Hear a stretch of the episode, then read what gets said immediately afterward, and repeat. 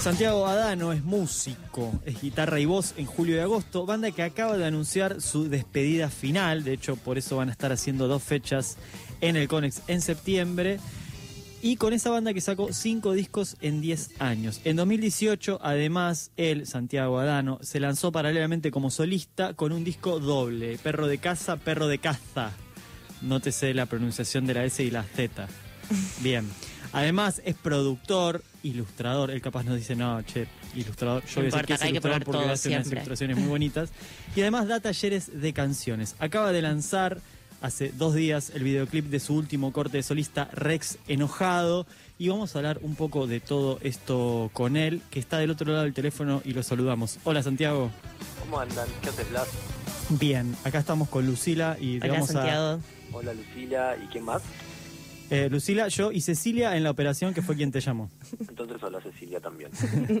¿Cómo estás? Bien, regular más. Bien, bueno, bien, bien. Bueno, regular más, mejor dicho, ¿no? Si no Pero si está no- bien igual, ¿no? Sí, está apro- aprobado, parece. entiendo. Está, está bien. Sí, sí, aprobadísimo. Bien.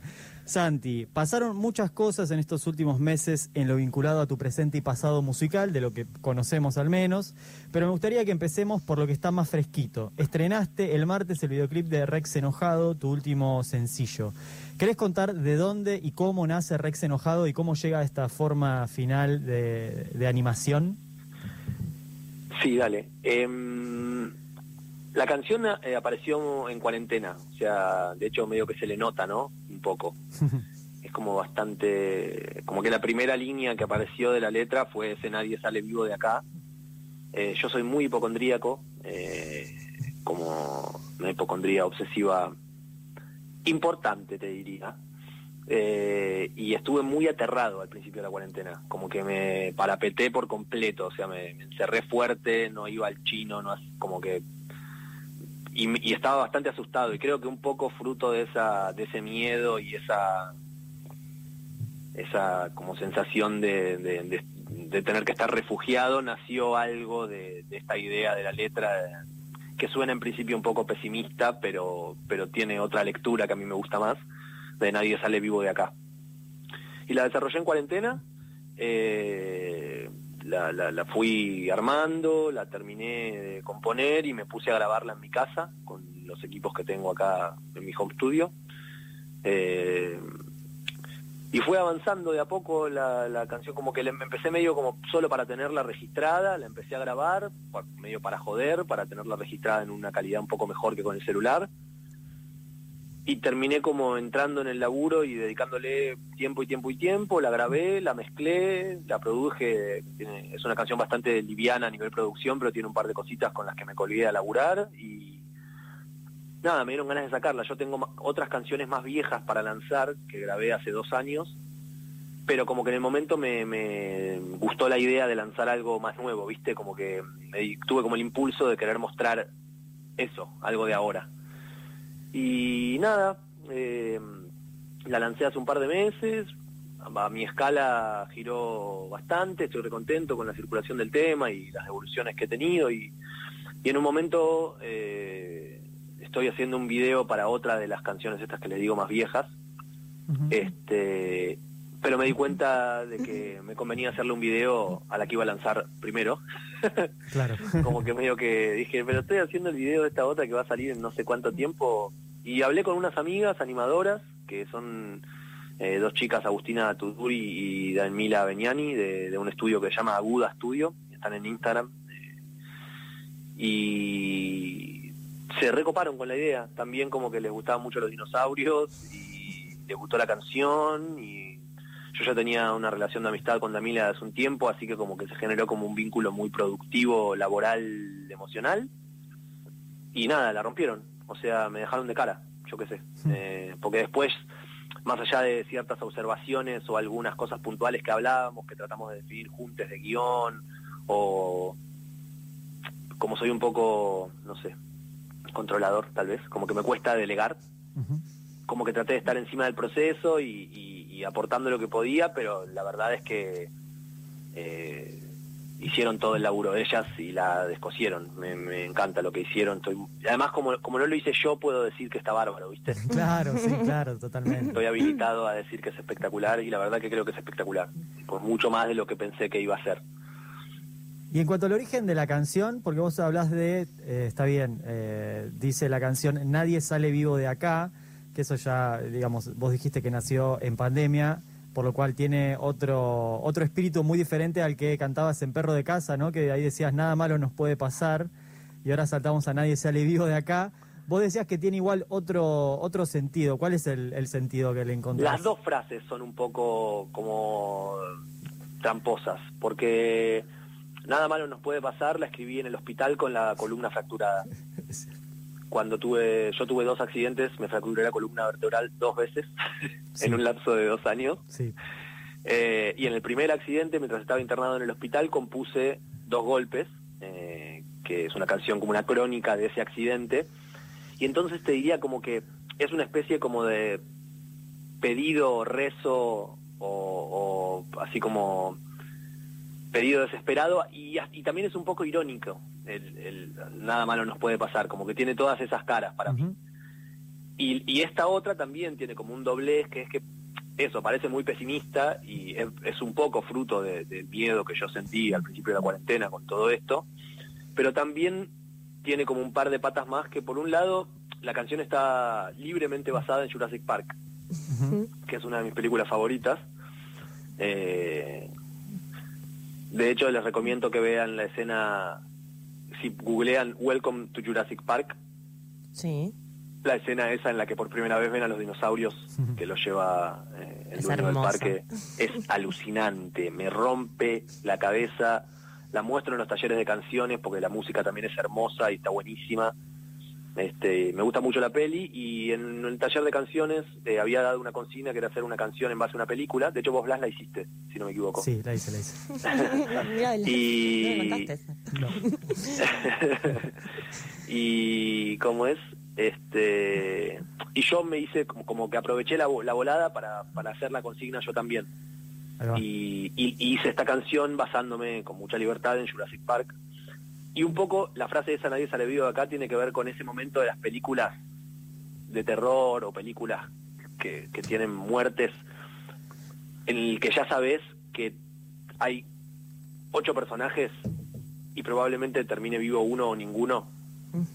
Viste, como que hay algo de, de, Jurassic Park como que arranca y ya decís esto va a ser una carnicería. O sea, acaban a matar un montón de personajes y había algo de eso, como de nadie sale vivo de acá, como que me sobrevolaba. Y por otro lado tiene algo, como a mí se me cargó de sentido también en un sentido distinto. Yo tengo una amiga que todo el tiempo dice, nos vamos a morir todos. Pero lo dice, lo dice de una forma como, no me importa, total nos vamos a morir. Claro. Como un recordatorio de que nada es tan grave y de que nada es tan definitivo. Igual tampoco quiero pecar de hippie liviano, como que sí hay cosas muy graves y cosas definitivas, pero la mayoría de las cosas por las que nos hacemos problema no resisten un análisis muy profundo a nivel nuestra finitud, digamos, como que no es tan grave, digamos, como acordate de que nos vamos a morir y disfrutar un poco, hay algo de eso también en, esa frase.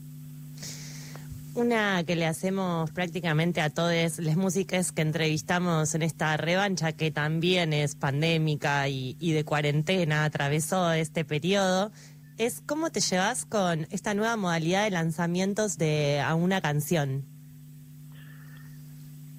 Em, bien, creo. Me fui reconciliando. Como que en un momento me costaba un poco la idea de, como que me parecía como insuficiente, ¿viste? claro. Como lanzar un material nuevo, anunciarlo, armar toda una movida de difusión y sacar una canción, como inclusive como espectador lo sentí insuficiente. Yo como consumidor de, música es como estoy esperando algo y, me tirás un tema, ¿viste? Como sí, sí, manija. Lo, terminás de escuchar y no tenés otro más para escuchar. Claro, quedás ahí solo ante Entonces, por un lado me pasaba eso, pero me fui amigando. La verdad es que después el modo en el que se mueve la industria cultural en muchos sentidos define como es casi como una especie de consignas que, que, nos, pone, que nos pone a los artistas eh, el modo en el que se mueve un poco la cultura o el mercado. eh, que tienen cosas malas, pero que también son, yo lo pienso como un campo de juego, digamos, como una... Lo pienso en, términos productivos de como si fuera una consigna. Bueno, ahora se hace así, a ver, a ver cómo me sale a mí entrar en esta, digamos. A, a ver cómo me manejo en esta lógica, ¿no? Como, como una propuesta de active eh, o algo así. Eh, de cualquier manera, es eh, la lógica también de los singles es re vieja, ¿no? Claro. Es muy de otra época en realidad, como que era muy común antes que, Sí. que antes de salir un disco saliera el simple del disco. Eh, lado A y lado B en un disco chiquito, En un vinilito. un vinilito, como... Y, y como soy muy nostálgico también de, los formatos físicos y, y, o sea, como en muchas casas de, de Argentina, el gobierno del turco, a quien no nombraré, eh, pegó re duro, en mi casa también, y cuando todo el mundo estaba empezando a comprarse esos equipos Aiwa, ¿viste? Sí. ¿Te acordás? Para, con una bandeja para 25 CDs, Sí. todos voladores. En mi casa estábamos muy mal de guita, mi viejo había perdido el laburo en una oficina, un laburo de toda su vida, mi vieja, que es psicóloga, tenía dos pacientes, estábamos como muy como complicadas. Y una, mi viejo se empezó a hacer jardines, eh, eh, se hizo jardinero, y una clienta de mi viejo, una alemana grande, una señora, le regaló un equipo de vinilos. Y entonces me pasé como mi infancia escuchando vinilos, porque además todo el mundo tenía vinilos y los tiraba a la mierda porque se habían puesto de moda los CDs. Claro. Claro. Entonces nos regalaron, no sé, tengo The Wall repetido, poner. No. de Dark Side of the Moon repetido, como porque nos regalaban pilas y pilas de discos que la gente ya descartaba como algo viejo antes de que por ahí se revalorizara eh, Claro. el vinilo. Y entonces me acostumbré mucho a la lógica de escuchaba en cassette y en vinilo, que los dos tienen la misma lógica del lado, ¿viste? Claro. Entonces me entusiasma un poco también por ese lado, como que hay algo de la idea de simple que recupera, de hecho estoy pensando como también en empezar también a hacer ese, sacar simples lado A, lado B, simples como si fuera esos vinilitos, ¿no? Claro. Eh, que fue un poco también lo que intenté hacer con, con Perro de Casa. Claro, que Eh, tiene su lado A y su lado B. Tengo ganas de editarlo en vinilo, tendría que acortarlo un poco porque los vinilos tienen como algo así como ve- 20 minutos por lado nomás, Ujú. y este es un disco más largo, los CDs tienen como mucha capacidad, eh, pero tengo ganas de sacar algunos temas, como elegir, hacer una selección y sacar un, un vinilo, me- medio que es mi metejón así más grande del momento, si pudiera elegir un proyecto creo que haría eso. Estamos hablando con Santiago Adano y debemos decir que hay un elefante en la habitación y no me refiero al sello discográfico, sino a la noticia que sacudió a los corazones del público indie y más allá de la ciudad y alrededores. Y es que Julio de Agosto anunció su separación, su despedida última y definitiva 10 años después de su disco debut y con grandes momentos en el medio, obviamente. La pregunta es, ¿por qué nos hacen esto? No, mentira. me gustó, me gusta, me gustó mucho cómo llevaste ese- esa situación sexual. Bien. o lo podemos reformular y decir, ¿qué lo llevó a tomar esa decisión? Uy, te imaginarás que son un montón de cosas. Bien, ¿eh? Eh, versión resumida para la radio en estos tiempos, te tenés que ir a dar un taller. Es que sí, vos- es, es medio irresumible, pero, pero básicamente 15 años pasaron, Claro. Eh, con todo lo que eso tiene. Eh, 15 años en los que de hecho convivimos con Marce y Migue, que somos los tres que, que empezamos la banda, convivimos 6 años en medio de estos 15. Eh, con Migue en un momento teníamos algo así como que te diga sin joder, ocho actividades juntos por semana, y además de convivir. O sea, Claro. íbamos- laburábamos juntos en un colegio, eh, ensayábamos en una murga uruguaya, ensayábamos con Julio Agosto, teníamos un cuarteto de guitarra de tango, eh, laburábamos en un, eh, hacíamos como una, unas clases de música para niñes en, en una organización social del MOI, eh, como que teníamos muchas actividades juntos y si bien no lo cambiaría por nada, o sea, de hecho muchas de las cosas que hice las haría exactamente igual de nuevo, nada, es un montón, ¿viste? O sea, somos una familia con todo lo que eso implica, eh, con lo bueno y lo malo, de conocerte con total transparencia, ¿viste? Eh, entonces también nos amamos, eh, estamos súper unidos en la despedida, como que está siendo muy emocionante, estamos muy contentos, contentes con cómo fue todo y con cómo conectó la gente con la despedida y con, con que se hayan agotado las fechas enseguida. Hay mucho diálogo en torno a esto y estamos acompañándonos un montón, pero pero estamos como un poco con la energía baja ya, ¿viste? También son un montón de años de, de pelearla para un proyecto que nunca pudo terminar de como de explotar, si querés, ¿viste? Eh, como de generarnos una entrada económica, por ejemplo. Claro. Eh, o yo siento que en un sentido Julio Agosto siempre se movió un poco en el margen, ¿viste? Claro. Como que Mm. nunca terminamos, y por un lado me parece una de las fortalezas de Julio Agosto, pero por un lado siento como que siempre nos mantuvimos a una escala como artesanal, si querés. Claro. Y me parece que después de 15 años eso también dejó sus marcas, sumado a un montón de otras cosas que nos pasaron, porque tuvimos como un montón de accidentes, viste, en una Sí. época. Yo tuve el accidente de la espalda, una, tipo, un- eh, Luli, la violinista, estuvo con un tratamiento super heavy durante un tiempo muy largo. A Marce en un momento la atacaron por la calle, eh, justo antes de presentar un disco, lo dejaron recontralastimado, internado en unos... Fue tipo muchas cosas muy salvajes de salud que se fueron sumando a lo largo del tiempo y nos dejaron como en un estado de cansancio, ¿viste? bueno, Santiago, vamos a someterte a un ping pong de preguntas por ahí melancólicas, por ahí no, pero ahí va. ¿Va a haber un spin-off de la banda como página de memes? Ojalá. Bien. O sea, esto es sí, no. Sí, sí. ¿Cómo es? sí, como sí. vos quieras, pero si te querés explayar, te explayás y si no, no. No, en esta no tengo un sí o no. Te, te tiro un ojalá. Bien. Bárbaro. ¿Hacen esto para que en 10 años venga un productor con una valija llena de dólares y les proponga una gira de reunión? Ojalá. Van a seguir con pequeños lanzamientos de temas, videoclips, libros, películas, recitales y muñequitos de julio y agosto hasta que el 28 de diciembre, Día de los Santos Inocentes, nos digan que fue toda una broma y que nada terminó. No. Pero yo fantaseo con poder encontrar de alguna forma cierto espacio de actividad nuestro, esporádico, de reunión para, para hacer o algún show aislado, o, o sea, como que esto no está ni hablado en la banda. Alguna vez dijimos, uy, capaz que estaría bueno grabar un tema cada tanto. Un club de Eh, amigos de pero- julio y de agosto. Me encantaría. De hecho, yo tenía ganas de hacer como un carnet del caja, un Me carnet de encanta, caja. me encanta. Yo tengo la Pero- tengo que ir por el carnet. Pero en principio no, o sea, estamos, la decisión que tomamos fue como de separarnos y tomarlo como una separación, también un poco para poder hacer un duelo, ¿viste? Porque si no, Claro. eh, así que no, pero Pero van a hacer un recital de despedida bis en una terraza. Necesitamos que eso pase y que termine interrumpido por la fuerza de la ley. Todo sea por el mito. ojalá. Bien. Eh, Santi, ¿querés adelantar algo de lo que se viene en tu próximo disco antes de que te despidamos? Para empezar, igual me gustaría invitarles, ah no, ya no puedo invitarles a ningún lado. Está todo agotado. Están las entradas agotadas, así que nada, aguante, se agotaron las entradas. Vayan a la puerta a escuchar, qué sé yo. Este, a reventar la puerta, Adelantar eh. otras cosas. Eh, yo voy a empezar a, estoy como en, en tren de sacar algunos singles más, antes de sacar un disquito que quiero sacar en primavera con este material que les digo como que tengo más atrasado. Eh, voy a sacar una canción que se llama Milonga Hereje próximamente. Eh, tengo otro video también en ciernes que lo está animando Bayar Blasco, no sé si lo conocen, pero Sí. si no lo conocen, conozcanlo. el de Marcano el Marciano y tantas otras cosas después. Chimiboga. este, y, y está animándolo él, así que para otra canción de esas va, va- va a tener un video animado por él.